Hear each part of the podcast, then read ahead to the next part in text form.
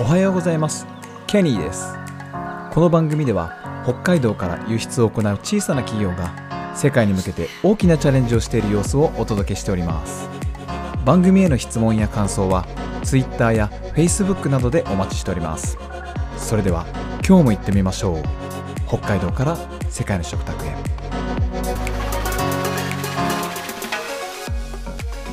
はいケニーです。えー、急にですね自分のことをあのケニーと呼び出しましたけどこれにはいろいろいろいろ理由があって、えー、その謎解きはですね明日以降の放送で、えー、お届けできればなと思ってますけどはい、えー、なあなたの課題を解決するときは、えー、ケニーと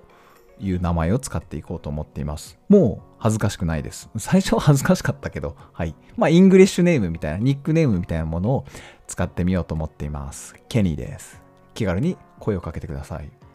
えっ、ー、とですね、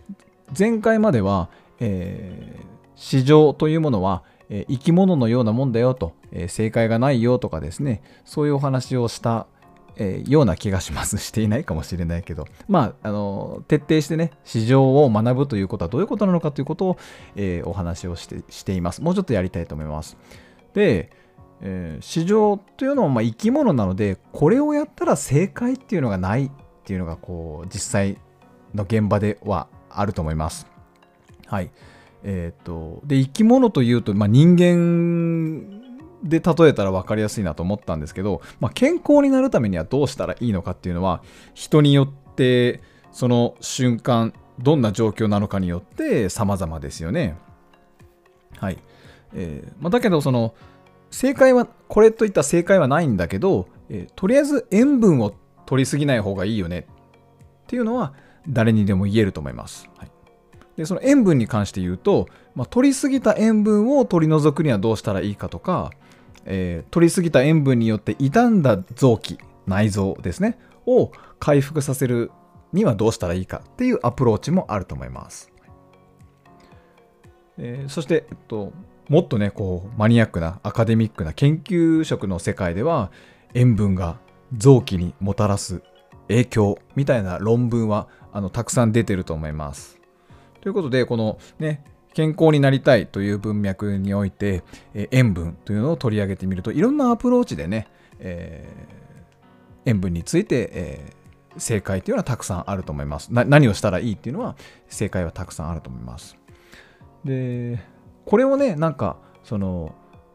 何を何がしたいか何を学びたいかによってえっと、やっぱやることって変わってくるんですけど、えっと、マーケティングを学ぼうというふうに一言で片付けてしまうのはちょっとあまりにも乱暴なんじゃないかなっていうふうにあのずっと思っていました。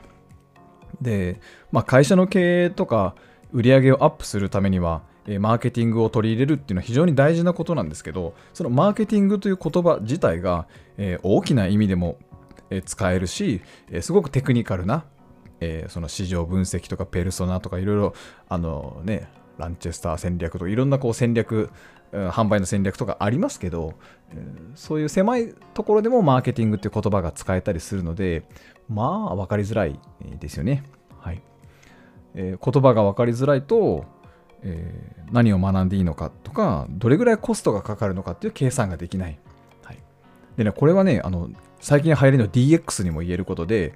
えっと、DX を始めましょうみたいなセミナーの案内とかを見ると大体登壇者の人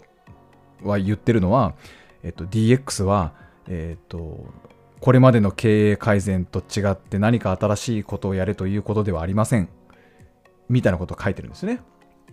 大体みんなそういうふうに書いてます。はい。なのでえっと、まあ、これは DX って言葉がまだそこまで浸透してなくて認知度が低いからえーと、DX、DX ってみんな言ってますけど、別に新しいことじゃじゃないんですよとかですね、えー、DX って経営者の号令で遂行できるもんじゃありませんよとかっていう、そういうことがまず最初に語られるんですよね。はい。その第一声目でそれが語られ語られるってすごく変な話だなとは思うんですよね。なので、そういう、えー、情報格差、うん、何か流行ってる言葉があって、えー、それがわからない人たちに届けるためのセミナーがあるとか、なんかそういうのはこう情報格差になってるなっていうのは思うので本質としてはやっぱりえー、すべからくみんながそういう問題解決するための単語を知っていて、例えば DX とかマーケティングとかいう言葉を理解した上で、じゃあ果たして何をすべきなのかっていう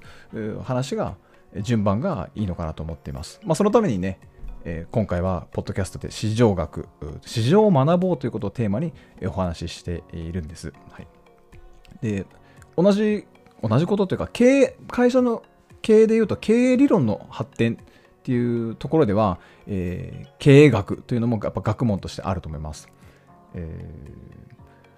経済学なんていう学問もありますし、えーまあ、会社を動かすものなので、やっぱ会社を動かす心理学とかっていうのも必要ですし、えー、社会学なんていう学問も影響しています。はいえーとお客様が商品を買うときにはいろんな心理が働いているのでそういう意味の市場の中での心理学っていうのも学問として発達してると思います。はい、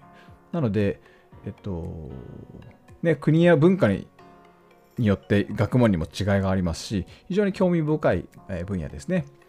えー、もちろんその市場について学ぶっていう時はこう地政学みたいな地理的な問題みたいな学問もあるのでそういったところも学んだ方がいいかもしれません。